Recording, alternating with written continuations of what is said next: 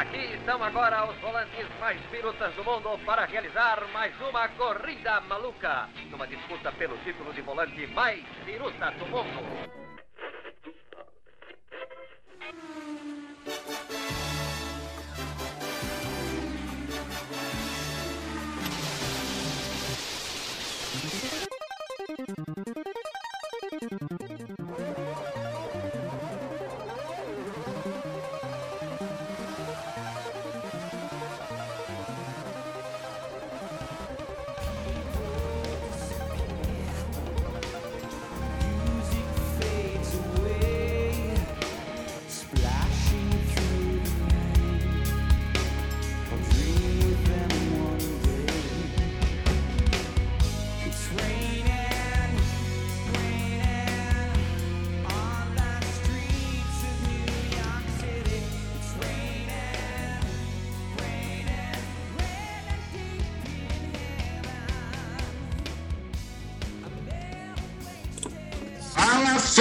Do automobilismo, estamos na pista, aliás, no Rio, na piscina, para mais um episódio do seu podcast favorito, o Rouge. E faz muito sentido esse nome, né?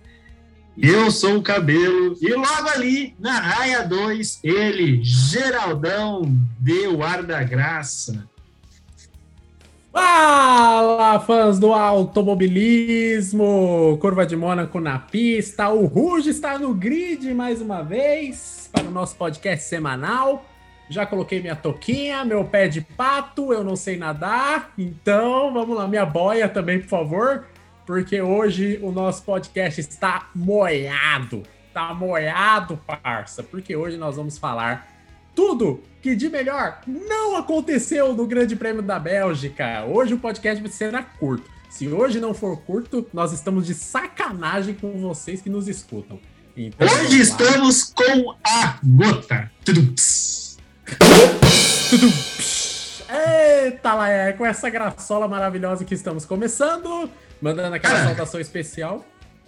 Não, pode falar. Não, pode falar saudação, a, a saudação é importante para os amiguinhos. Saudação a vocês que nos ouvem nas plataformas digitais, Spotify, Deezer, SoundCloud, iTunes, entre outros. Muito obrigado. A nossa audiência crescendo cada vez mais. E já fazendo aquele convite, já está no ar o nosso derivado, o nosso filho pródigo aqui do Curva de Mônaco, que é a nossa pane seca. Por quê, cabeludo? E aqui a gente força. Não é força com um R mais requintado, com requintes. O R, aquele R de, de Genesequá. Genese... Oh, que maravilha! Aquele R com Genesequá, oh meu Deus do céu. Então, é, nós estamos começando a Pane Seca. Essa semana está estreando, lembrando, de segunda a sexta, às 8 horas da noite, nas principais plataformas de áudio. Inclusive, nesse momento que nós estamos gravando, o segundo episódio está subindo lá. Que maravilha! E essa semana estamos falando da Andréa Moda, a pior equipe da história da Fórmula 1. Tem cada história, cada graçola. Vem com a gente, Curva de Mônaco crescendo cada vez mais. Agora sim, cabeludo, o que você queria dizer? Só queria que você me desse um, um, um, ares, os ares do que, que vai rolar nesse podcast, né? Eu quero que o pessoal tenha noção do, do, que, do que, que vai rolar. Só isso, cara. É o resumão do dia. O resumão? Resumão? Aí você me complica, hein? Resumão, cara, a gente tem muitas coisas para falar, tipo, em um minuto, sabe? Coisas bem pontuais a serem ditas. Nós temos o treino e a corrida. O que, que você tem a falar da corrida, cabeludo? All the world don't move.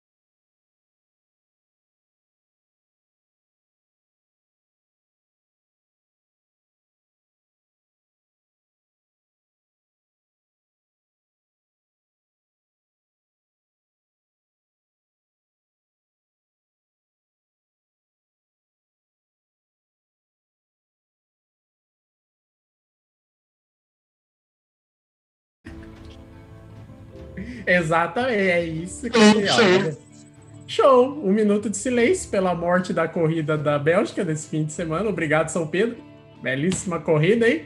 Adorei. Curiosamente, toda vez que. Olha só, a, gente ficou de, a, a Fórmula 1 ficou de férias, ficamos um espaço enorme, um hiato, sem corrida. E aí é dado. Uh, é dado a largada. Não.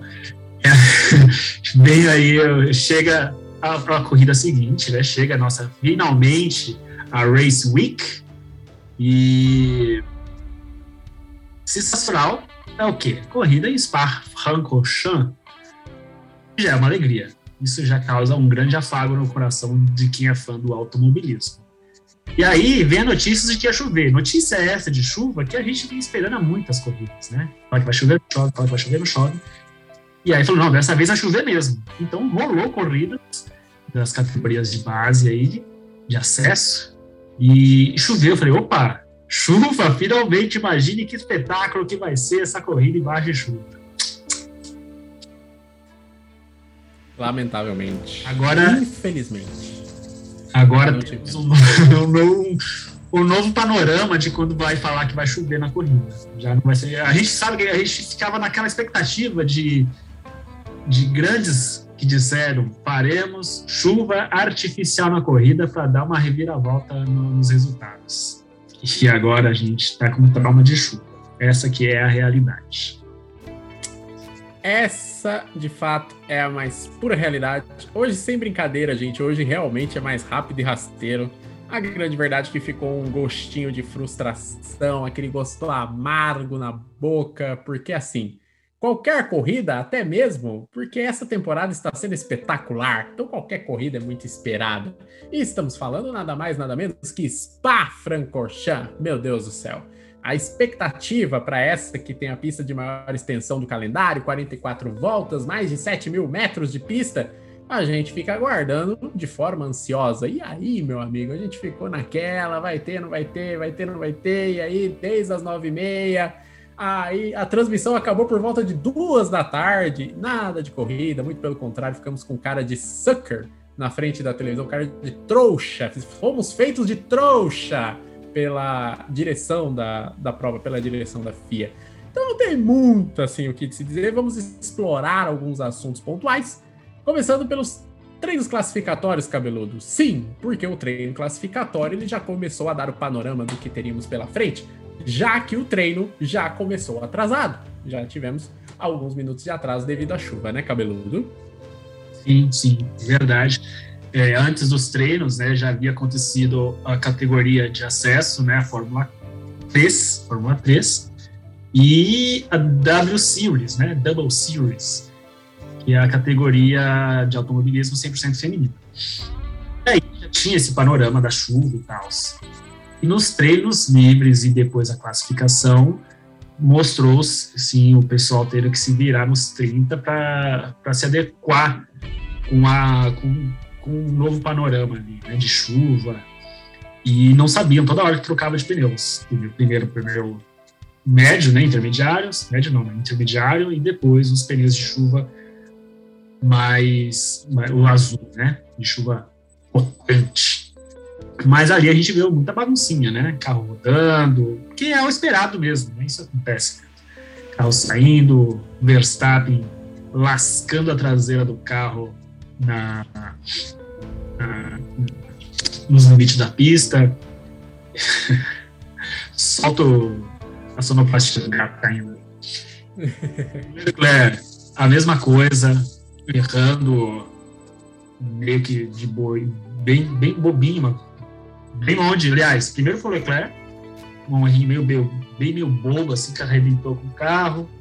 Uh, o Verstappen logo seguida, praticamente bem perto daquela mesma curva. E, e esse foi o, o, resuminho dos treinos livres aí, né, cara? Mas no classificatório, como é que foi? No classificatório, nós tivemos logo no Q1, nós tivemos os pilotos, a grande maioria, saindo com os pneus para chuva extrema, né? O faixinha azul. Mas tivemos aí carros que vieram de pneus intermediários e logo Logo ficou provado que era a melhor opção, tanto que todas as equipes passaram a usar o faixinha verde, que são os pneus intermediários. Apesar da chuva, a chuva transforma tudo numa grande loteria, né? É, vai muito da questão: a pista seca, vai voltar a chover? Se voltar a chover, então vamos já garantir um tempo para não deixar de última hora. Tivemos alguns, uh, alguns sustinhos, né? Nem mesmo Lewis Hamilton esteve tão tranquilo no Q1 precisando fazer uma volta ali no final para se garantir, para ficar legal. Mas no final das contas, os eliminados foram basicamente o roteiro esperado. Os eliminados foram Antônio Giovinazzi, o Yuki Tsunoda, o Mick Schumacher, Nikita Mazepin e o Kimi Raikkonen. Aliás, Cabeludo, você que é um entusiasta, um fã de Kimi Raikkonen, durante a transmissão na Band, muitos, né, nos comentários no Twitter e também na transmissão com o Sérgio Maurício, com o Max Wilson e com o Reginaldo Leme, falando que talvez o Kimi Raikkonen já esteja na base da valsa do adeus. Seria isso mesmo? Já tá naquela de ah, não tem mais o que fazer aqui, já não tá com aquele ânimo, já não tá aquele meninão todo maroto, menino do Rio que provoca arrepio. O que, que tá acontecendo com o nosso Raikkonen cabeludo? Raikkonen realmente já está meio que lá de Bagdá mesmo. Só que assim, né, ele tem essa, ele tem uma personalidade que você não consegue interpretar se ele está cansado, se ele está entusiasmado. Ele tem aquela expressão dele eterna, né? A mesma expressão desde de 99, sei lá. Não muda. Mas, de fato, ele tem cometido alguns erros nas últimas corridas, né? Erros bem grotescos. É claro que um piloto de 41 anos, como sempre ressaltado pelo Sérgio nas suas missões, é, já não tem os mesmos reflexos. Mas ele é um cara bem entusiasta do automobilismo, assim como o Vettel, né? São pilotos que são amantes da velocidade, o Rubinho, Barrichello também, né? São pilotos que gostam do que fazem, né? Diferente de alguns aí que, que correm porque teve aquela, aquele tesão no momento depois acabou. Já fiz, já consegui o meu, meu patamar. Só que assim, né? Venhamos e convenhamos, estamos falando de uma Alfa Romeo, a qual, pelo menos nessa corrida, né, ele teve problemas com freios, ele nem conseguiu sair para o terceiro treino livre, é, deu uma voltinha, já parou o carro, não conseguiu fazer, ele errou, inclusive, na volta para os boxes, pelo que eu vi na, lá no Twitter, foi erro, não foi erro dele, né, apesar de ter... é muito complicado entrar naquele, naqueles boxes, meu Deus do céu, eu confesso que eu já errei muito no, no videogame, né? Imagina na vida real como é complicado, é óbvio que eles são treinados para isso, né? Eles, ainda mais o Raik, né? Eu acho que é o piloto que mais em atividade, que mais. Se tem alguém treinado na Fórmula 1, o Raikkonen. É, nesse circuito aí, ele é, o, ele é expert, mas ainda assim, ele teve problema de freio e na hora que ele entra, que tem que entrar para 60 por hora, deu uma, uma rabiada ali e ele bateu a roda nos muricos ali, né? Mas não aconteceu nada. E aí a desculpa dele foi essa, né? Que não conseguiu treinar o suficiente, não, não conseguiu pegar pista o suficiente. E, e mais as dificuldades que até mesmo o Hamilton passou, né? Você viu que o Hamilton, no sufoco ali, saiu com os pneus de chuva extrema, se não me engano, né? Enquanto alguns apostaram no chuva no intermediário, assim como Norris. E ele, Norris, estava voando, voou no primeiro treino. E ali, na hora que ele entrou com pneu de chuva extrema, o Hamilton, se de repente a chuva baixasse, não ia dar tempo dele fazer coisa boa, viu? Porque ia dar muito ruim. Ia dar muito ruim. E a mesma coisa, né, que ele saiu primeiro com chuva, pneu de chuva intermediário, né? Isso, é, ele saiu com extrema, depois trocou para intermediário. Só que se nessa hora que ele colocou o intermediário começasse a chover, que era esse vai não volta, ele nem tinha passado por Q2, porque ia chover o intermediário não ia dar conta dele conseguir fazer os tempos que fizeram os outros no, nas primeiras voltas, porque eles saíram, deram, fizeram trilho e aí começou a ganhar, diminuir o tempo, né? As voltas começaram a ficar mais curtas. E nessa, ou oh, o tempo tá ficando mais curto, colocou o pneu intermediário, chove. Aí ele não ia conseguir fazer aquele tempo, né? Por mais que ele não errasse, não ia dar, porque o pneu ia patinar na saída, na retomada de curva, e ele ia tomar um brioche. Tanto que levou realmente susto, como você mencionou. Q2, de fato, você tocou muito bem no assunto Lewis Hamilton. Q2 já ficou um pouco na incógnita do chove ou não chove. Inclusive, com um dos engenheiros da Mercedes informando Bottas que choveria dentro de alguns minutos. Não veio aquela chuva torrencial, mas conseguiu mudar o panorama no final da, da segunda etapa do treino classificatório. Quem acabou dançando nessa brincadeira, na dança dos famosos da Fórmula 1, foi o Charles Leclerc, o Nicolas Latifi, o Carlos Sainz, o Fernando Alonso e o Lance Stroll. Destaque para as duas Ferraris ficando pelo caminho, né? Ferrari que dá sinais de evolução, dá sinais de melhoria, mas demora para subir, mas despenca de uma vez. Então, não foi bom o desempenho da Ferrari. Não é possível citar desempenho de ninguém na corrida, até porque isso não existiu. Mas nos treinos e no treino classificatório, a Ferrari não performou. A gente não espera grandes coisas, principalmente porque a Ferrari tem um problema de motor. Então a gente não espera grandes coisas, principalmente Spa-Francorchamps, mas poderia ter feito um trabalho bem mais decente.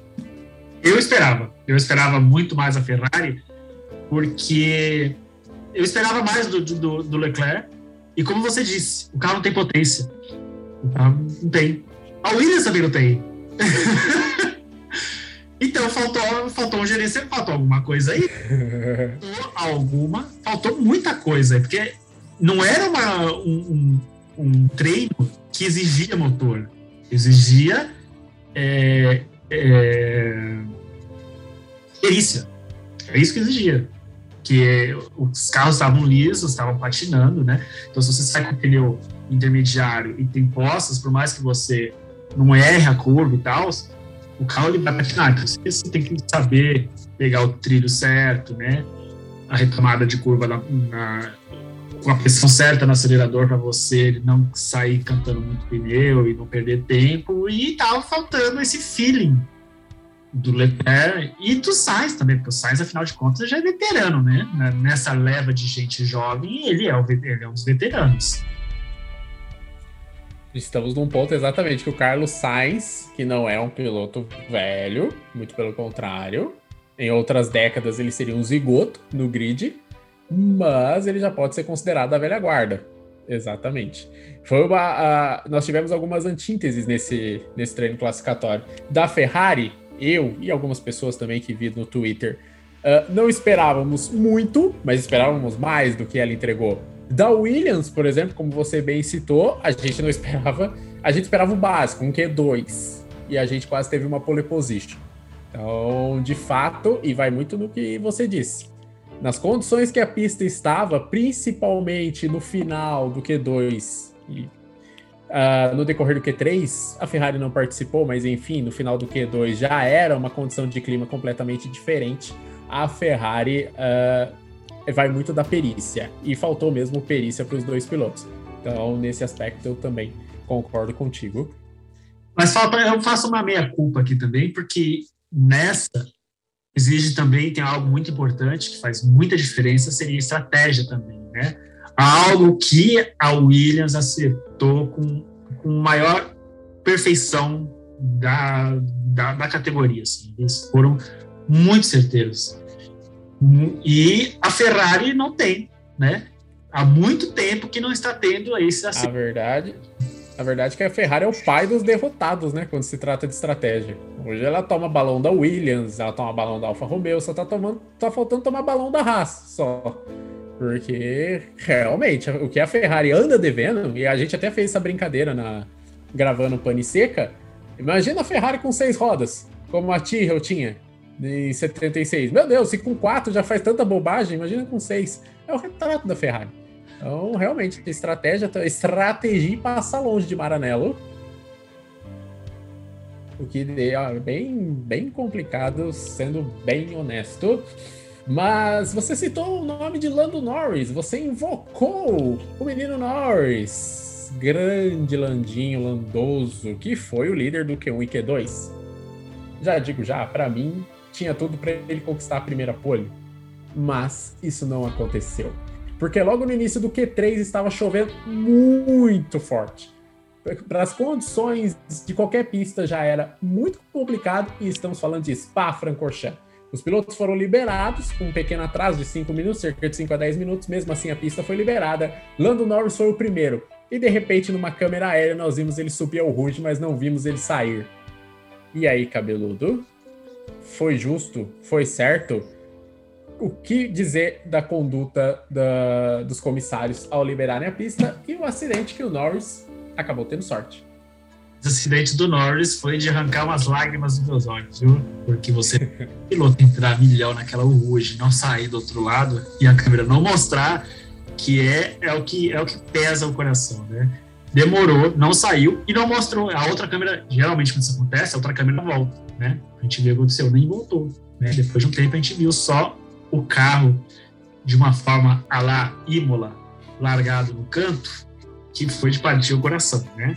Aí a gente viu o Vettel parando do lado e com muita raiva, com muita raiva, uma, uma raiva genuína, e ali pela mão do, do Vettel, eu vi que tava ok. Deu pra ver a mãozinha dele na transmissão. E aí, para mim, já, já sensacional. Mas assim, é, eu, fico, eu fico bem dividido, confesso. Por um lado, é realmente muito errado soltar os caras numa condição perigosa, né? É, mas eu também sou muito do ponto de do Alonso, né? O Alonso ele se posicionou sobre isso e falou que, cara, não dá para saber. Porque se fosse uma outra pista, ele não teria acontecido o acidente do, do Norris. Aconteceu porque era Ruge. E o Alonso já disse, já tinha dito que, que toda vez que estava subindo ao Ruge, mesmo com a pista não tão molhada, eles sentiam um pequeno aquaplane. E dava para ver na Fórmula 3, os pilotos fazendo um aquaplane ali toda hora na subida. Só que eles se acostumaram.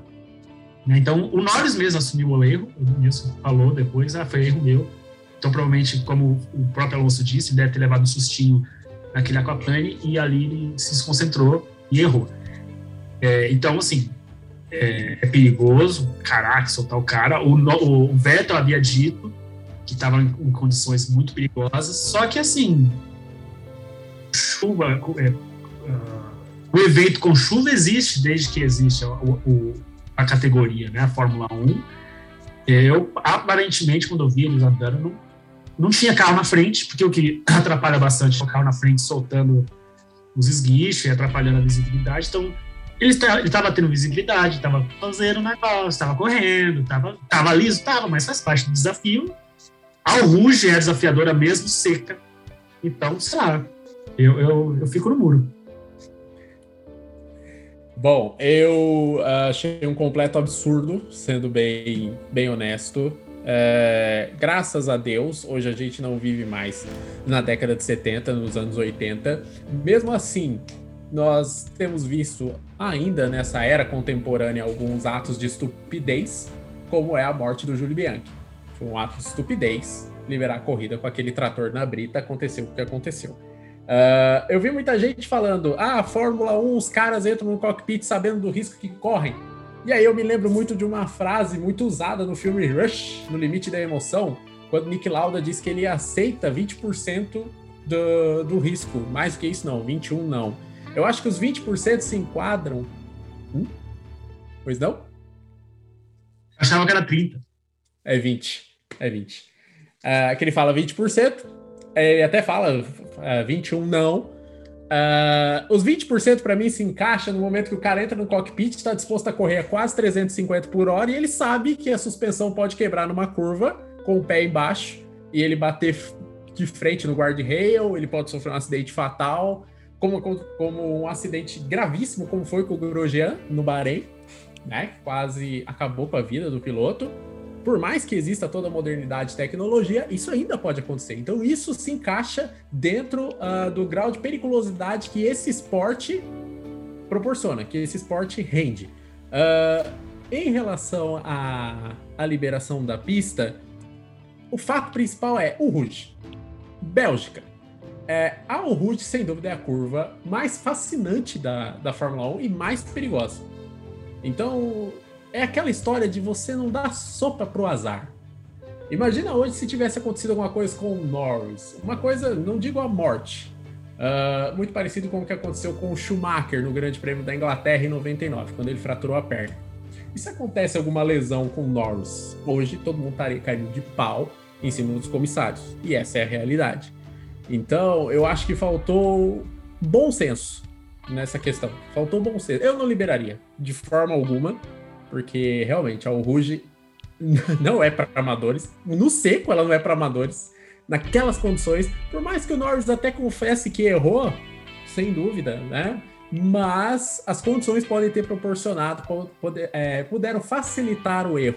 Então, eu fiquei morrendo de medo também. Quando eu vi ali que não mostrou a imagem do Norris, falei: Meu Deus do céu, sangue de Jesus tem poder. E agora? Landoso? Chamamos Landoso. e aí, felizmente, estava tudo bem pela mão do Vettel. Exatamente, a gente viu o joinha lá do Vettel, que é um ser humano extraordinário. Uh, e de verdade, eu gelei, acho que foi uma preocupação desnecessária, acho que cabia esperar um pouco mais, até porque já estava bem atrasado, já tinha atrasado o Q1, o Q2 deu uma atrasada, o Q3, 5 minutos. Então, poxa, né, pra gente ter até um maior grau de competitividade, eu achei que passou do ponto. Então, mas, pelo que nós vimos, parece que o sustinho ardeu, né? Porque no dia seguinte a gente já viu um comportamento bem mais conservador. É, isso é, mas... que gera bastante polêmica, né, inclusive. Porque você vê nas redes sociais, nas mídias e tudo, é, esse assunto, né, de que é perigoso e tal. E aí tem muita gente que é muito é muito incisivo nisso, né? Não choveu, não, não era para sair, coisa e tal. Só que aí você ia banir o automobilismo totalmente de chuva, né? Porque isso poderia ter acontecido com algumas gotinhas, como eu disse, a ruge é perigosa seco. Qualquer gotinha ali é, é risco também, né? Então, só que o pessoal está levando isso tão, sabe, com tanto afinco, né? Uma vertente está levando tanto para uma vertente que daqui a pouco não vai existir mais corrida com chuva, né? Choveu não, não pode. E tipo 500 milhas de Anápolis, né? Daqui a pouco vira Indy no oval. Oval choveu, acabou a corrida. Não pode ter, não pode, não vai ter mais. Então, tá, tá indo para uma para essa, essa vertente de que não vai mais existir corrida com chuva, que na minha opinião eu acho espetacular. É, lógico, tem gente que assiste corrida, eu conheço muita gente que assiste corrida só para ver acidente, né? E isso não é o meu caso. É, é claro que se você vê um bololô que não vai fazer mal a ninguém, não deixa de, de, tirar o espetáculo do circo que é do automobilismo, né? Isso realmente acontece, mas nada que, que você entre para assistir e desejar isso. Eu acho que a chuva ela traz muito de mudança em toda a estratégia, faz os caras mudar o que, que vai fazer. Cara, isso causa uma canseira na, cerebral para os grandes que estão ali por trás de tudo que vai fazer a corrida acontecer, que é, é fascinante.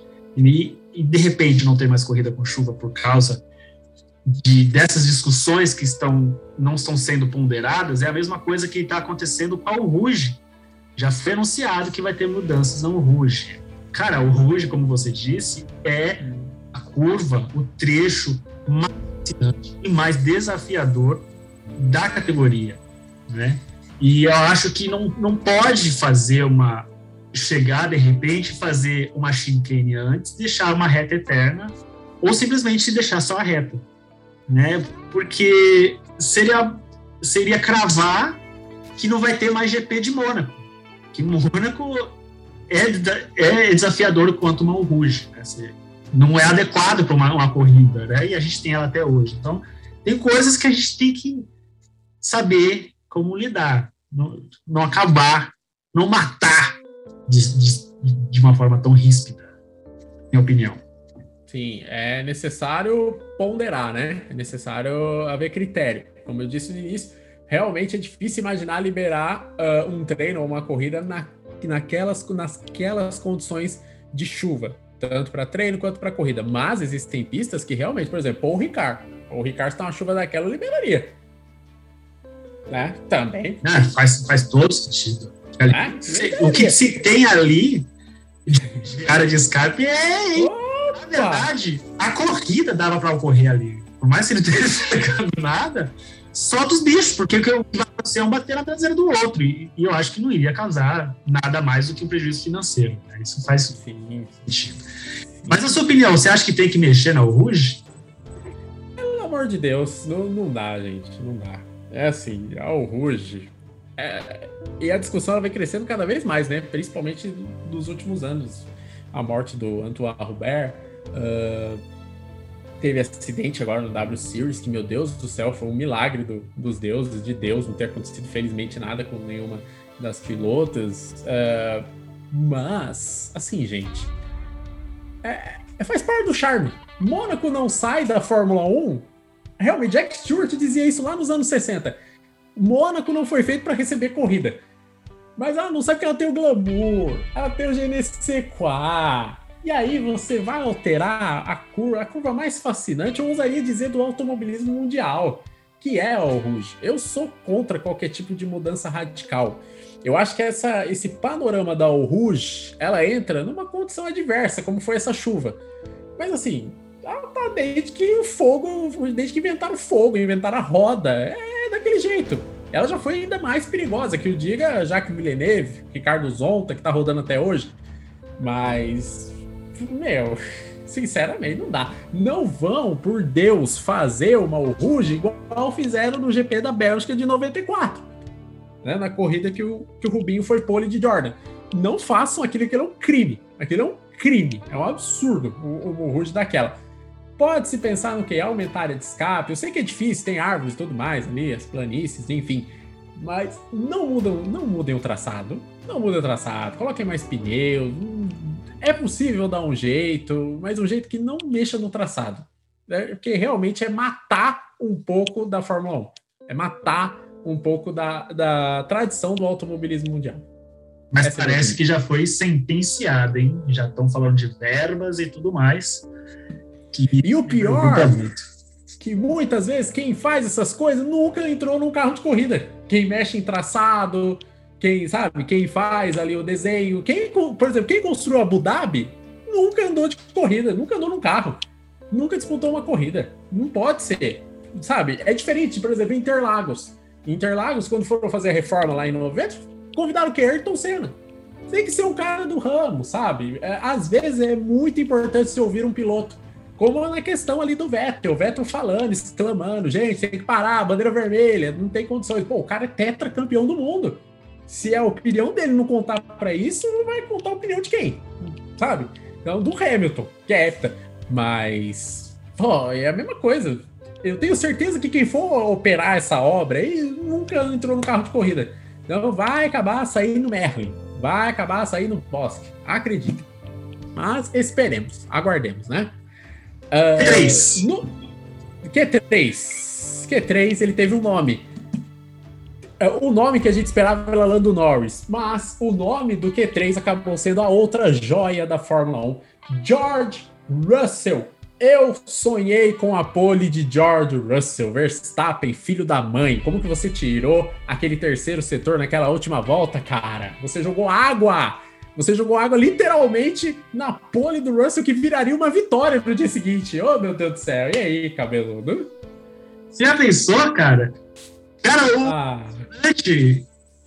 É, ele foi pole, né? Ele foi pole por alguns segundos. Já tinha fechado, já tinha acabado a, classificação. Era só esperar os carros passar agora, né? E aí, aí ali vinha ele. O menino... O, o segundo setor não, não estava dos melhores, né? O primeiro foi muito bom do, do Verstappen. O segundo foi só verdinho, se não me engano. E aí ele vinha por terceiro. Eita, esse terceiro que eu fiquei ali numa torcida. Eu falei, cara, ele tá na frente do, do, do heptacampeão mundial de Fórmula 1. Ele tá na frente do Sir Lewis Hamilton.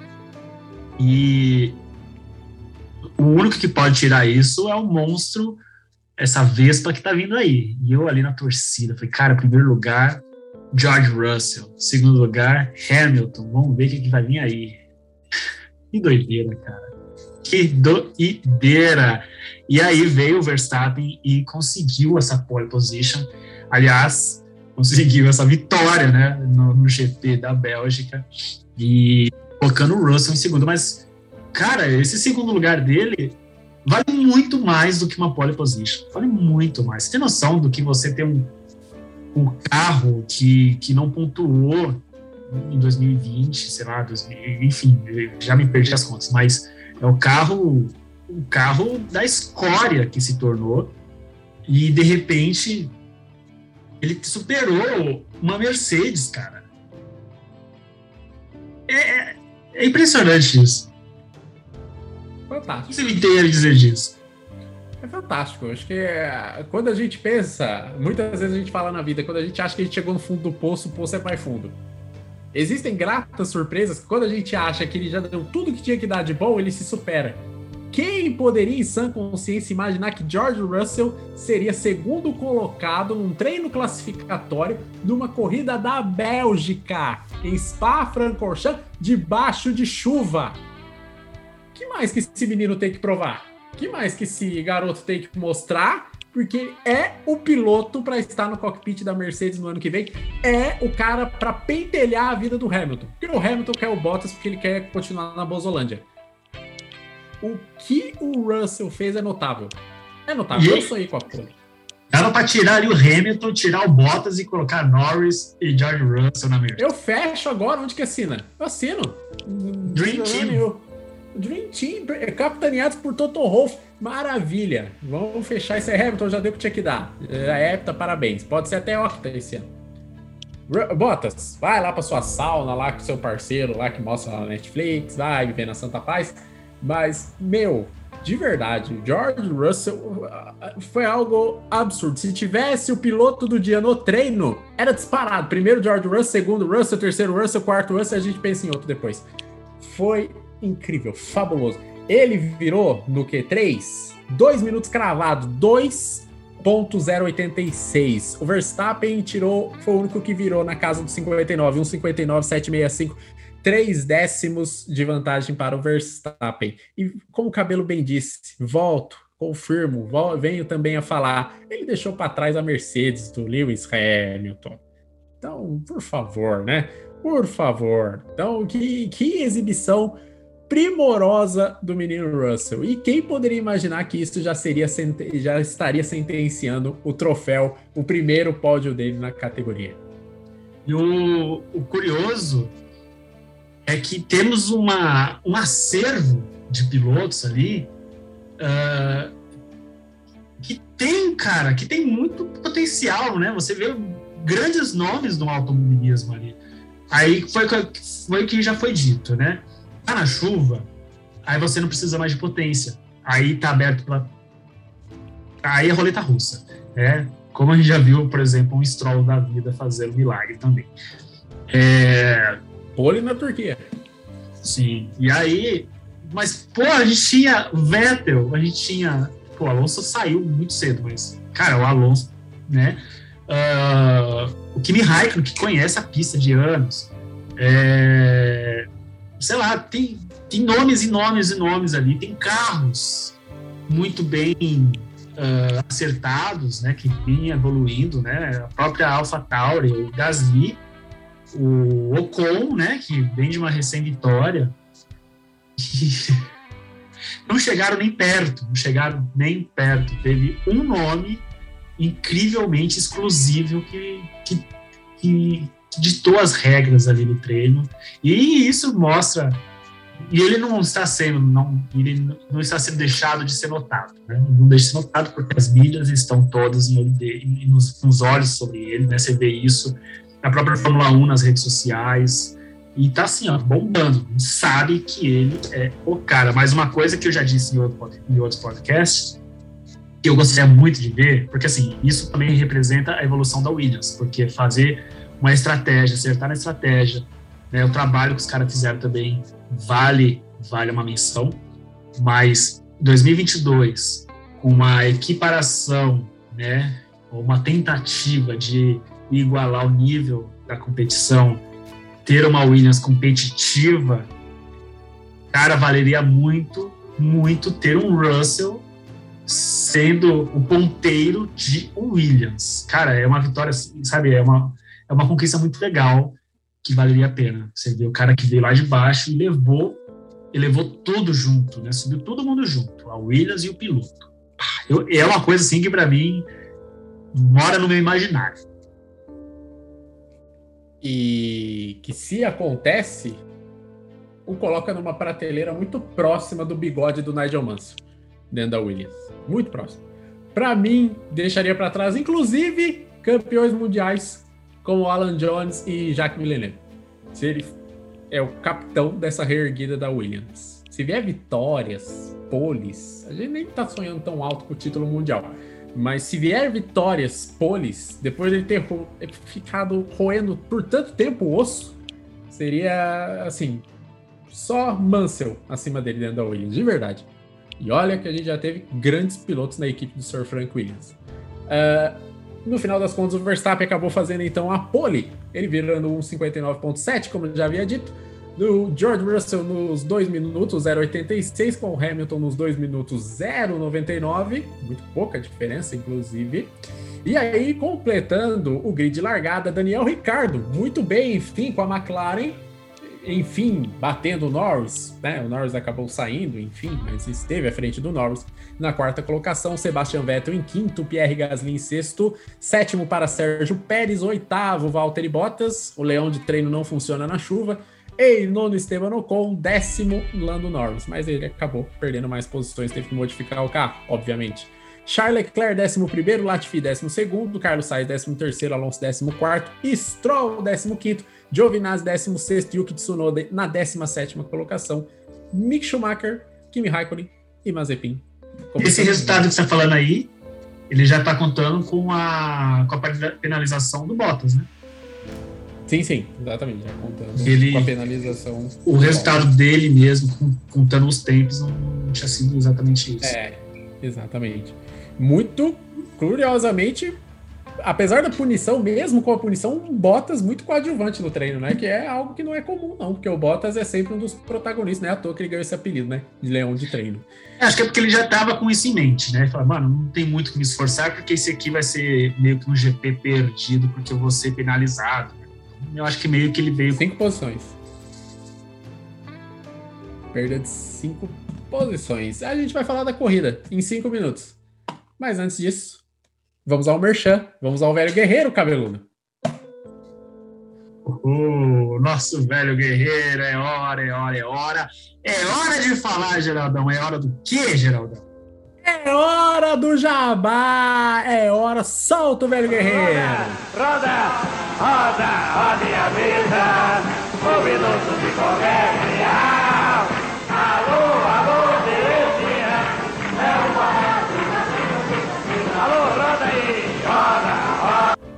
Curva de Mônaco 2021.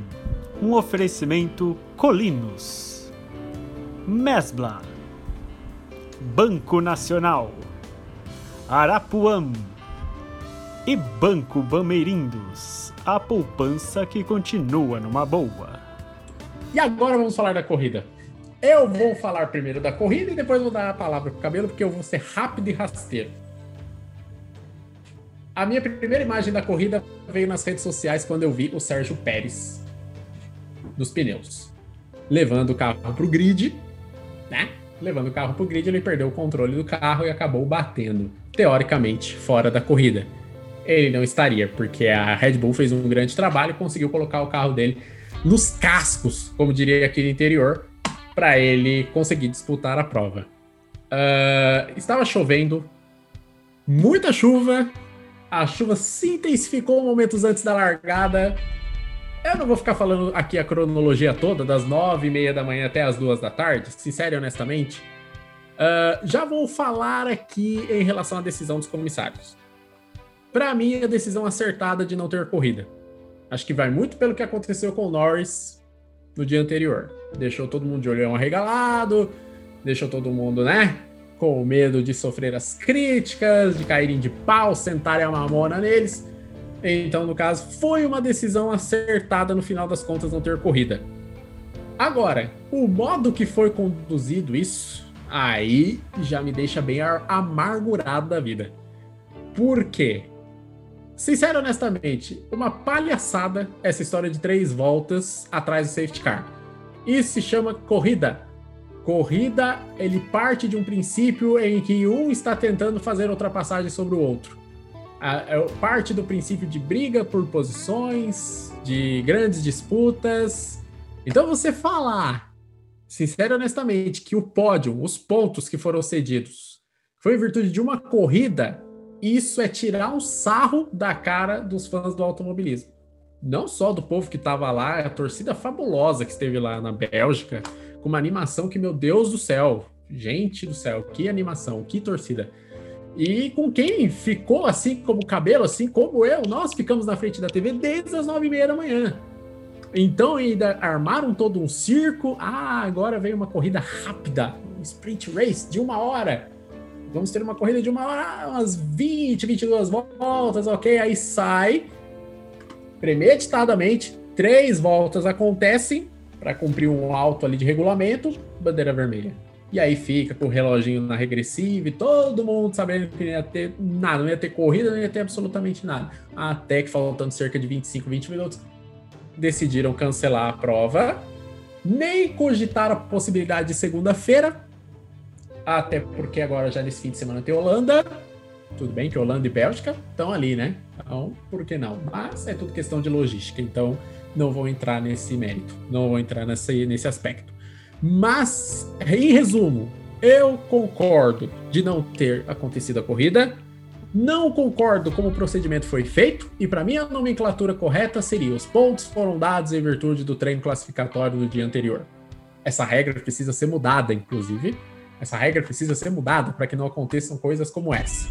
Porque realmente foi constrangedor, foi patético e faltou empatia, sensibilidade com quem a, acompanha o automobilismo, quem ama a Fórmula 1. Mas enfim, Mazepin. deu vontade de falar isso. Cabeludo, fala aí da corrida, das três voltas, sua opinião. Eu vou. Eu meio que fico sem palavras para falar isso, né? Mas, em primeiro lugar, eu acho que os tabloides estão muito, muito errados. Todos, todos, todos aqueles que mencionam a corrida mais rápida da história da Fórmula 1. Ah, quebrou o recorde. Cara, você não dá, não dá. Ganhar junto com a, a organização da Fórmula 1 jamais ousem dizer que isso foi uma corrida. Foi o que o Geraldão falou. Isso não foi uma corrida. Isso me tira dos nervos quando eu abro a, a internet ou qualquer forma de, de mídia para ver sobre o automobilismo em geral e vejo esse tipo de manchete. Cara, isso aí dá vontade de cuspir na tela. Isso não foi uma corrida. Isso foi um desfile, isso foi uma farsa e foi premeditado, né? Claro mas nunca ouse falar que o recorde que ocorreu na Austrália foi quebrado. Não foi, jamais. Isso não foi uma corrida, foi um desfile. Acabou. Você quer complementar alguma coisa antes de eu continuar? Perfeita a sua palavra. Farsa. Era essa a palavra que eu estava procurando. Farsa. Foi uma farsa. Prossiga. Aí a gente viu os pilotos de safety car que deram muito mais voltas, eles deram 26 voltas, sei lá quantas voltas deram no circuito, enquanto a gente viu os carros de Fórmula 1 mesmo darem três voltas, considerando uma volta vaga. 6 mil metros, né, 6 quilômetros. O piloto do dia, né, eu vou soltar algumas umas tagzinhas durante o meu pensamento aqui. Mylander, que eu sempre falo Highlander, o cara é sensacional, né? O cara pilota com uma destreza aquele safety car que faz muito, faz muito jus à profissão dele, que é incrível, incrível. Mas uma coisa é certa, né?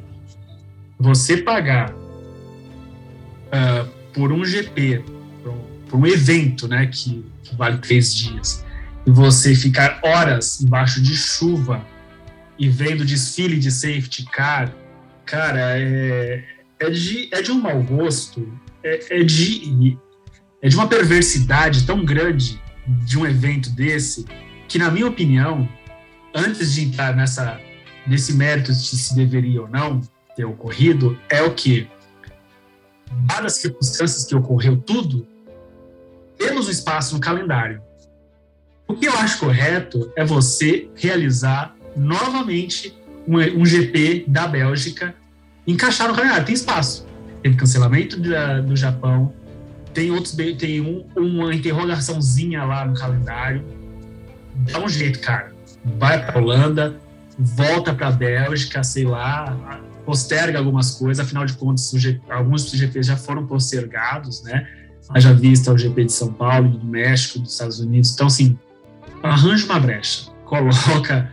Ah, não dá, dá sim, enfia lá, faz de novo esse evento, nem que seja uma sprint race, faz uma sprint race então, não precisa nem fazer treino livre, faz só um evento de um dia e paga isso, faça valer isso, né? Faça o pessoal que pagou pelo ingresso assistir uma corrida, venha, acontece uma corrida, ah, não dá tempo por causa da organização, cara, então vem, faz um sábado, uma corrida sprint race, sei lá, e aí zarpa para continuar. É, tem que ser válido isso. isso. Agora, em relação ao que foi feito a organização, é, sim, não deveria ter tido corrida. Né? Na verdade, assim, eu acho que quando foi dada a primeira largada, é, meio que estava bem complicado mesmo. Mas se tivesse deixado rolar uma volta, com todo mundo sol, soltado a bandeira vermelha, eu acho que seria mais honroso um pódio do que o que eles fizeram. Eu acho que dava para ter sido soltado uma volta, deixado uma voltinha. É com o safety car, lógico, sai o safety car da frente, deixa eles, porque é óbvio que o pessoal sabia que o negócio estava muito temeroso, estava muito complicado. Eles não, eu acho que eles não iriam sair fazendo um kamikaze né? Acho que a, a, primeira volta seria uma volta experimental deles mesmos. Acho que eles mesmos iriam ter. Ia acontecer umas saídas, ia ter carro saindo, pá, tal. Mas eu acho que assim, uma volta valeria como corrida. Claro, foi uma decisão acertada de não ter tido o, a corrida, mas foi uma coisa muito premeditada. Você vê que estava muito comercial isso, estava tava muito. É, acho que a palavra certa é burocrática, eu não sei a palavra para usar isso, né? Mas estava muito maquinado. Já tinha segurado evento por muito tempo, já tinha gente falando de regulamento, já tinha gente sondando várias coisas na, no livro de regras. E aí soltou essa, ah, vai, pelo visto vai soltar três voltas e, e vai acabar a corrida, né? Vai dar, vai, vai dar tido como corrida. E nessa já foi o maior burburinho nas redes sociais, todo mundo já começou, a, porque isso, quando eles soltaram essa, parado. O pessoal tava, o Lando Norris estava dormindo, né? Tá rolando bocha lá na pista, tava o Vettel jogando futebol com o pessoal da Haas. Então, assim, era uma hora que deu tempo do pessoal soltar um monte de coisa nas redes sociais. E aí eles falaram, se a gente anunciar isso, vai dar ruim. Porque na hora que ele anuncia isso, o pessoal que está no estádio, no autódromo, também estaria sabendo disso. Afinal de contas, eles têm redes sociais lá, né? Então, eu acho que eles fizeram isso muito com medo. E aí fizeram essa grande farsa, de muito mau gosto, de um, um, um ar muito vil. Colocar todo mundo na pista, ah, a gente vai dar uma volta, deram a voltinha, deram as três voltinhas, sabe? Milimetricamente pensada e falar, ah, é, não, fechou, acabou, não vai ter mais. Após uma eternidade das pessoas lá, inclusive as pessoas que fazem parte de todo o evento, né? Foi também de muito mau gosto. O pessoal já estava embalando as coisas para ir embora do evento. O pessoal teve que voltar para se arrumar tudo de novo. E aí teve que fazer isso. E arrumou não sei o quê. Ajeitar o carro para fazer essa volta, essa, essa farsa. O pessoal que estava lá trabalhando, que não tinha comido ainda, você vê na própria transmissão lá, o Max Wilson falando que estava com fome. E dava para você ter noção, porque a qualquer momento poderia voltar havia essa expectativa, né? Qualquer momento vai voltar a corrida. Eu mesmo estava assistindo aqui e estava passando é, Extreme E. E eu, afinal de contas, eu deixei gravando porque minha expectativa era assistir um depois assistir o outro. Não, mas se não tá passando, vou deixar isso aqui minimizado e vou assistir o Extreme E. Mas nessa também, né? Qualquer momento pode voltar a Fórmula 1. E eu também sendo feito de palhaço ali, olhando uma tela cá, uma tela a colar. É... Agora, uma coisa assim que é muito pessoal. Eu tenho que comentar, cara. O posicionamento do Hamilton. O que você achou do posicionamento do Hamilton? Um posicionamento. o posicionamento do Hamilton, acho que ele. De um momento melhor para acontecer, viu? Não aconteceu no, na pós-entrevista. Uh, acho que vai muito daquilo que você fala às vezes o Hamilton parece que ele quer ser muito politicamente correto. Então ele quer dar um show, um show acima do tom. Eu vi depois como ele explanou nas redes sociais toda a opinião dele, mas eu fiquei com a sensação que ele tinha um time melhor para fazer isso. Ele poderia ter feito isso na na entrevista. A ideia de devolver o dinheiro do povo é uma ideia muito boa, se bem que eu acho que também já poderiam dar ingressos pra galera pra correr do ano que vem. Né? Mas esse povo não pode sair no prejuízo, gente. Pelo amor de Deus, não pode acontecer isso, não. Se é aqui no Brasil, já tá tendo rebelião já. Já tá, meu. O pessoal já tava levando peça do carro pra casa. Já tá, já tá levando souvenir embora. Vou levar um pneuzinho da Pirelli. E vou, Mas vou levar embora. Uma coisa que é certa é isso. Os caras só enrolaram todo esse tempo justamente porque se começa a corrida, eles estão vendo o crono... Ó, tá chovendo. Na hora que montou lá o grid, aí atrasou 10 minutos, 15, 20, 25 minutos. Aí deu uma volta de apresentação. Estava sem condições de corrida. Pararam os carros e na previsão do tempo dizia que ia ser chuva intensa por mais, sei lá, uma hora. Os caras tinham essa noção, os caras têm equipamento, os caras têm tecnologia para saber disso. E ali eles poderiam ter encerrado o evento. Só que se eles fizessem isso naquele momento, eles teriam que devolver o ingresso. Então tem questão financeira. Você já imaginou? Vamos fazer por base do preço do Brasil. O ingresso mais barato custa 325 reais a meia, né? Ingressos de 16 mil reais, ingressos de 3 mil reais meia. Agora você faz conta, ah, vamos por base do Brasil, 70 mil ingressos vezes um valor médio disso aí, sei lá, 2.500, né? Fazendo a média de preços. É muitos dinheiros, cara. Você já imaginou ter que repor isso para todo mundo? Um refund? De... Não iam fazer. 175 mil. Mil não, bilhões, né? É. Isso mesmo, 105 175 milhões. É muito dinheiro. Então eles não iam repor isso. Então foi tudo muito estratégia. Eu acho que o Hamilton é cara é heptacampeão. Mas esse lado dele, para mim, é muito, muito fake. Cara, ele tava. Eu não via a menor necessidade de ele ficar se promovendo em cima disso. Aconteceu o evento, foi vergonhoso, foi pífio. Aí o cara vem na entrevista e vem falar: ah, o pessoal deveria ser ressarcido. Para que tentar lacrar nesse momento, cara? É uma autopromoção, ele está se promovendo à, à custa do negócio, não tem a menor necessidade. Outra coisa, o cara fez uma pergunta: o que, que você achou disso? Tá, tá falando da corrida. Ele me dá uma resposta. É a mesma coisa que, sempre, que eu sempre critiquei, que eu sempre achei ridículo do posicionamento dele. O cara vem e faz uma pergunta: o Bottas te pressionou? Ali olha pro público e fala: ai, que legal ter público, todo mundo aqui. Cara, responde primeiro a pergunta do, do entrevistador, depois você tenta se mover se quiser. Cara, eu acho muito feio isso, muito feio. Olhando para além, faz o cara repetir a pergunta e aí ele responde outra coisa e depois responde a pergunta. Mas tudo bem, não vamos entrar nesse mérito. Mas haveria um momento dele falar isso, como você disse. Ele deveria ter feito a entrevista ali, acabou, ah, foi, não era para ser assim e tal. Depois, falava isso, entrava nesse mérito, né? Houve espaço para isso depois, né? E não tentar jogar todo o negócio que já estava complicado e tentar promover, se promover em cima disso. É óbvio que todo mundo precisa ser ressarcido, é óbvio que todo mundo precisa ser recompensado pelo que aconteceu. Mas não precisa ele ganhar todo o mérito disso, né? A comemoração do pódio, o que, que você acha? Constrangedora. Absolutamente constrangedora. De verdade, para mim não deveria nem ter pódio. Não teve corrida. Vai ter pódio?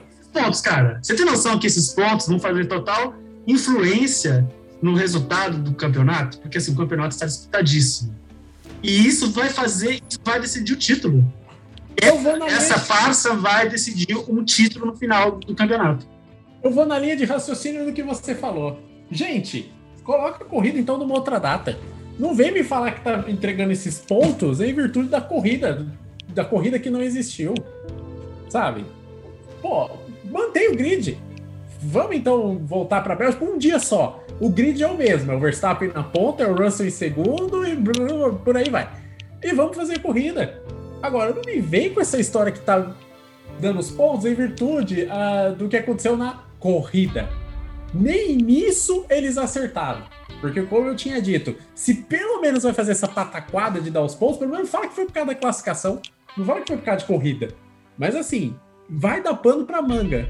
Esses pontos vão decidir o campeonato aí. Olha que nós estamos tendo desenho do campeonato mais disputado dos últimos anos. Entre Verstappen e Hamilton. Já pensou um ganho, o outro perto por meio ponto? O que, que não vai achar? Prost Lauda 84, meio ponto. O que não vai dar isso? Pô, sabe?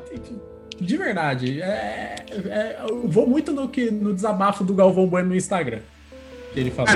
E, e isso dá margem para muita coisa. Inclusive, para a Red Bull, que já é reclamona de natureza, eu não sei se eles já estão fazendo, né? Eu acho que sim, mas eu, tô falando aqui como se eles não tivessem feito, que é abrir um, um, um protocolo, abrir uma reclamação para reaver pontos pro, pro Pérez. O Pérez. Se não houve corrida, não era nem para ter rolado tudo aquilo. Você está distribuindo ponto por base da classificação, libera ponto para ele. É só a classificação que valeu, não teve corrida. Não rolou. Pérez, sétimo. Sétimo.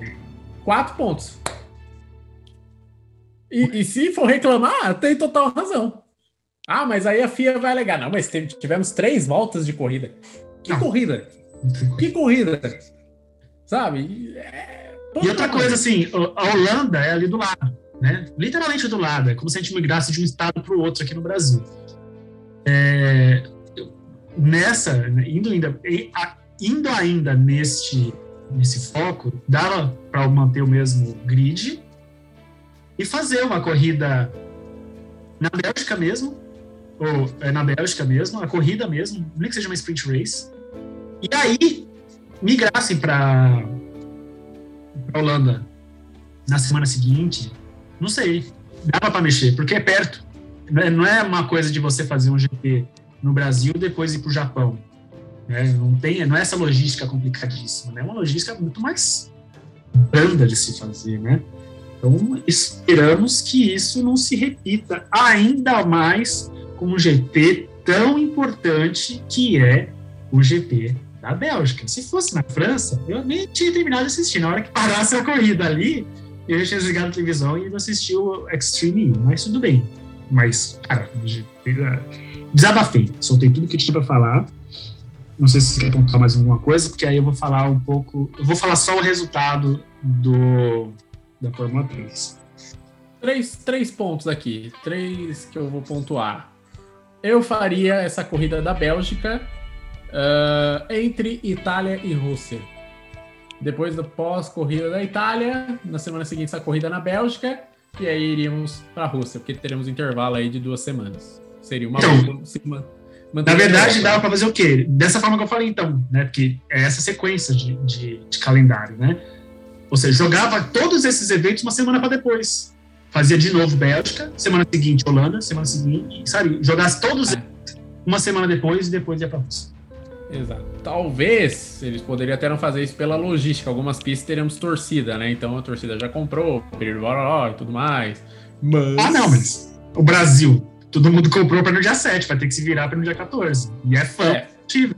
Vai, Mas deveria. É, se bem que o Brasil ainda falta três meses praticamente para correr, dois, três meses. Aí seria um pulo do gato em questão de semanas, né? Eu, por exemplo, se eu sou um italiano que eu compro o ingresso, e aí na semana seguinte eu descobri eu tenho que trabalhar, eu ficaria muito full. Mas. Né? É, não Mas... sei. É, daria, então. De qualquer forma, assim, Itália, Holanda, a Europa como se é, é, é, é, o tamanho do Brasilzinho, né? É um, é um, país. Então você consegue fazer essa migração, sim, fazer o pessoal voltar, depois Itália para lá e depois fazer uma Exato, exato. Alô, FIA, escuta nós. Escuta nós, pelo amor de Deus, que nós sabemos que nós tá falando, mas vamos lá. Uh, esse era o primeiro ponto que eu gostaria muito aqui de trazer. Agora, para a gente fechar aqui o assunto Fórmula 1, a classificação. Lewis Hamilton segue na ponta com 202,5. Parece escola de samba, né, em dia de apuração. Nota 9,5. Max Verstappen é segundo com 199,5. Lando Norris em terceiro, 113. Valtteri Bottas, 108. Sérgio Pérez, 104. Carlos Sainz, 83,5. Leclerc 82, Ricardo 56, Gasly 54 e Ocon 42. Esse é o top 10. Lembrando que só os dois pilotos da Haas, o Schumacher e o Mazepin, ainda não pontuaram. No Mundial de Construtores, a briga também tá da boa. Mercedes 310.5, Red Bull 303.5, McLaren 169, Ferrari 165 Ponto 5, garoto. Ponto 5, danado. Alpine 80, AlphaTauri 72, Aston Martin 53, Williams 20, oitavo colocado, ultrapassando enfim a Alfa Romeo de vez e se distanciando. Alfa Romeo com 3 e a Haas é a única equipe que ainda não pontuou, não tem nem o ponto 5. Tá difícil, hein, Haas? Tá, tá puxado. Mas, enfim, essa é a classificação. Lembrando que a próxima corrida é agora, já nesse fim de semana. O Grande Prêmio da Holanda, meu Deus do céu, Mar Laranja, São Pedro, colabora com nós, São Pedro, pelo amor de Deus, viu? Pelo amor de Deus. Já soltar os horários aqui rapidão? Rapidinho, rapidinho, rapidinho. É, nós teremos o primeiro treino classificatório na sexta-feira, dia 3 de setembro, às 6 e meia da manhã. Segundo treino, também na sexta-feira, às 10 da manhã. Já no sábado, o terceiro treino livre é às 7. A classificação é às 10 e, claro, a corrida às 10 da manhã no dia 5 de setembro. Nunca é demais lembrar, sempre no horário de Brasília. Cabeludo, agora solta aí o resultado e bora encerrar. É inacreditável, a gente não consegue fazer um podcast curto. Cheguei a essa conclusão. A vida é dessas, né, cara? A vida tem dessas. Mas antes de eu falar do resultado, eu queria só fazer um pequeno uh, uh, comentário sobre o próximo GP, que vai ser da Holanda, né, com a onda laranja, e é muito próximo da Bélgica, e as previsões também não estão muito animadoras se vocês têm medo de chuva. E observação, hein? Aquela parabólica lá de Zandvoort, debaixo de chuva, é tão perigosa quanto uma Rouge seca. Então, ai, ai, ai, ai, ai, ai, ai, ai, do Sainz. Pé embaixo, viu? Pé embaixo. Eu tô um pouquinho assustado, mas assim, é, ainda um negócio que eu tinha dito antes, a Red Bull, eu vi nas redes sociais que a, Red Bull estava querendo, estava brigando para ficar com ponto de volta mais rápida, que ficou, não ficou ponto, né, mas ficou a nomenclatura de volta mais rápida, o Mazepin que conseguiu na história né, dessa farsa também conseguiu ficar com a marca de ter uma volta mais rápida. Então, na hora que vocês forem olharem nos autos da Wikipédia, né, o relatóriozinho lá, você vai ver quem fez primeiro lugar, segundo lugar, volta mais rápida, vai estar lá. O nome do Mazepin estará lá na Wikipédia. Cara, vergonhoso. Vou falar agora do da Fórmula 3. Inclusive, o nosso querido, estupendo, magnânimo Caio Collet fez a ultrapassagem do ano no automobilismo de 2021. Cara, foi a coisa mais legal de assistir. Observação, hein? Subindo ao Rouge molhada a milhão, entrando na Radilon, fazendo ultrapassagem de um monte de carro. E sei lá, ele saiu de nono e foi para quarto. Foi simplesmente a ultrapassagem mais sensacional de 2021, na minha opinião. Mas enfim, essa a Fórmula 3 ocorreu também no GP de Spa, uh, seguindo aí o calendário da Fórmula 1, só que com grandes brechas, né? Na corrida 1, tivemos como vitorioso Lorenzo Colombo, seguido de Crawford e de Stanek. Isso foi na corrida 1 e aí, como o Caio Collet teve uma punição por ter feito essa ultrapassagem, afinal de contas, ele fez essa ultrapassagem e pegou um pouquinho de grama. É, ele fez isso meio que também para se proteger, né? Porque se ele freasse ali, ia sair, ia ser um boom no meu boi, né? Ia ser com certeza uma coisa, um, um grande strike. Coisa que aconteceu na W Series, que foi um acidente muito feio, assustador ali na Rouge. Então foi meio que pre como uh, defensivo, né? Uh, mas é óbvio que ele deveria ter, depois das ultrapassagens, cedido uh, as posições, né? Mas quem é em sã consciência que consegue fazer uma coisa dessa, né? Difícil, difícil de lidar com isso.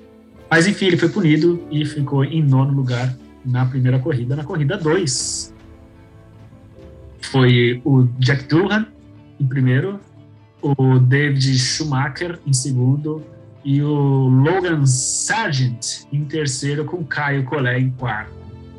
Sensacional. E na corrida 3, o Jack Durham novamente em primeiro lugar, o Victor Martin, que é o companheiro de equipe do Caio Collet, o Alexandre Smoliar e o Caio Collet novamente em quarto lugar. Olhem para esse nome, gente, que ele vai ser um dos grandes ponteiros nas categorias uh, de ponta do automobilismo.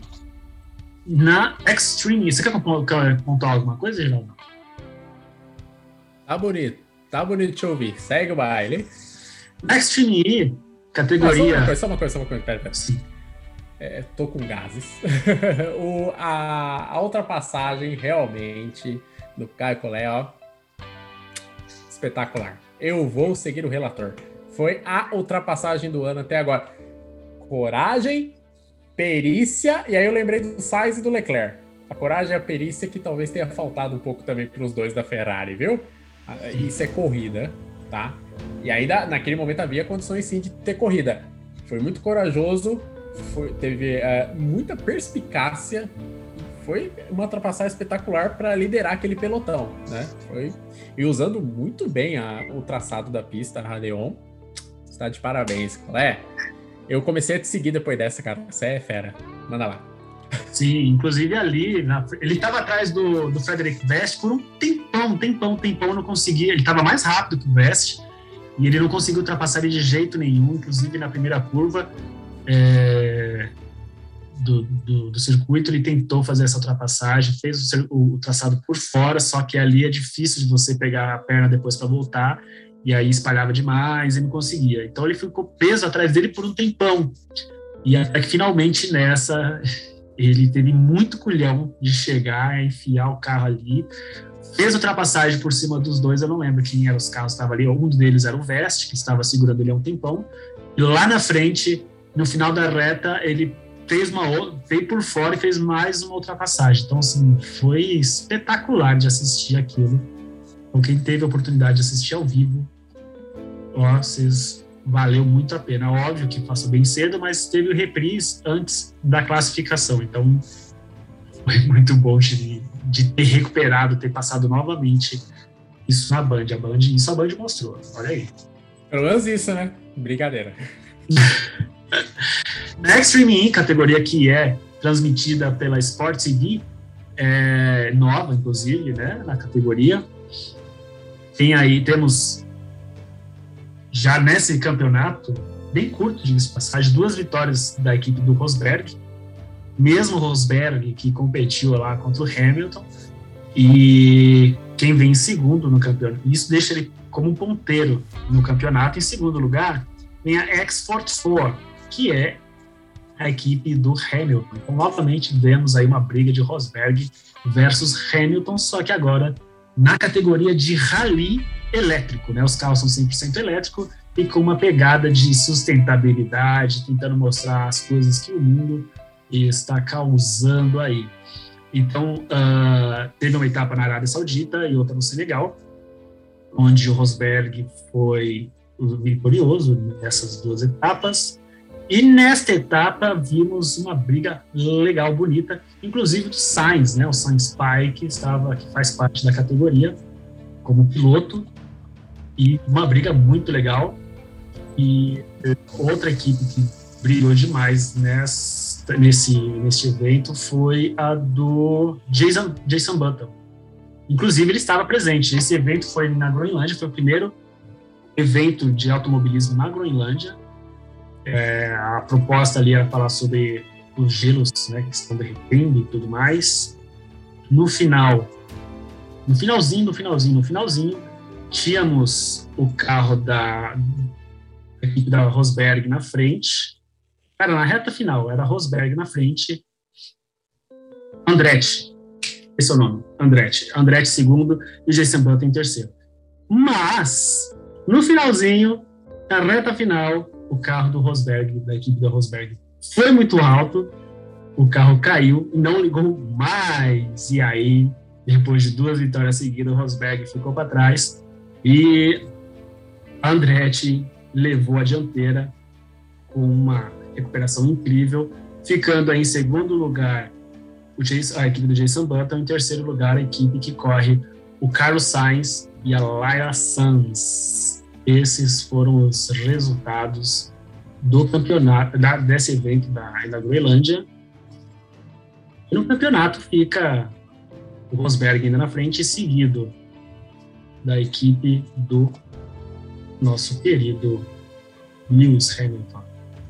Eu já vou me despedir. O encerramento hoje é seu, cabeludo. Às vezes eu deixo você na roubada. Hoje eu só vou dar o meu tchau. Sim, hoje eu só vou dar o meu tchau. Tá bom assim, né? Tá bom, tá bom? A carinha dele. É, é quebra um galho, mas nem tanto. Bom, fãs do automobilismo, vamos encerrando então mais essa edição da O Rouge. Mandando aquela saudação especial a vocês que nos ouvem nas plataformas digitais, no SoundCloud, no Spotify, no Deezer, no iTunes, dentre outras plataformas. Não, são, não só você aqui no Brasil, como também outros países pelo mundo. Sim, temos telespectadores, ouvintes nos Estados Unidos, na Alemanha e outros países. Mas que coisa maravilhosa! É isso tudo graças a vocês, queridos fãs do automobilismo que nos ouvem. E fiquem, claro, ligados nas nossas redes sociais: Instagram, Twitter, no TikTok. TikTok vem aí, hum, coisa boa. Não, cabelo, tô brincando. Não, não vou falar tudo no final. Garanto para não me olhe com essa cara, cabelo. Não me olhe. Eu vou deixar os outros recados para você então. É meu nome é Geraldão, eu vou ficando por aqui. Espero que vocês tenham curtido. Só mais um recado. Não deixem de ouvir a Pane Seca de segunda a sexta às 8 horas da noite lá no Spotify também e nas outras plataformas. Agora é com você, cabeludo. Solta a voz para os fãs do automobilismo. Está chegando ao fim o nosso podcast. Bom, galera que escutou-nos até agora, vou me despedindo, lembrando novamente que estamos fazendo o nosso podcast de maneira remota, então há sempre algumas interrupções, há sempre um barulhinho diferente no fundo, há sempre umas uh, intermitências na frequência de nossas vozes. Então, tudo isso deve-se ao formato que fazemos. Lembre-se sempre de manter-se seguro e também o próximo usando máscaras. Uh, peço humildemente que continue nos acompanhando, seguindo a gente nas redes sociais, no WhatsApp, no WhatsApp a gente não usa para você. Em breve, em breve. Em breve, em breve. Mas no Instagram, no Facebook, nos tweets da vida, no Twitter, inclusive fazemos agora transmissões uh, frequentes nos tweets, tweets, gameplays de Fórmula 1, do Dirt, como o Geraldão fez recentemente, eu agora também estou fazendo com Fórmula 1 2021. Não gostei muito, né? Tá devendo bastante esse jogo, mas de vez em quando eu estou lá fazendo minhas, minhas voltinhas, passando vexame. TikTok tá vindo aí com tudo. YouTube promete. E o nosso novo filho pródigo, como disse o Geraldão, pane seca, mais uma apresentação, mais um produto do Curva de Mônaco para vocês, ou seja, isso aqui, esse novo podcast, o Policerca, é, é focado em contar histórias velozes, né? Totalmente fora do, do normal, totalmente fora de série. Então, vai lá, escuta nós também, são podcasts bem mais curtos do que isso, então vai ser facinho. Pockets para A gente consegue, a gente consegue. A gente, a gente tem potencial para essas coisas. Então, acompanha a gente lá. Forte abraço e fique com som de Dream Theater Trial of Tears. Última curva desse podcast Bandeira Quadricular. Veloz. É nóis! Valeu, galera!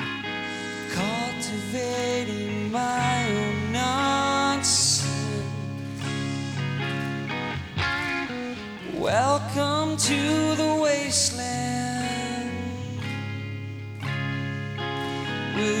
find ashes? Nothing but ashes.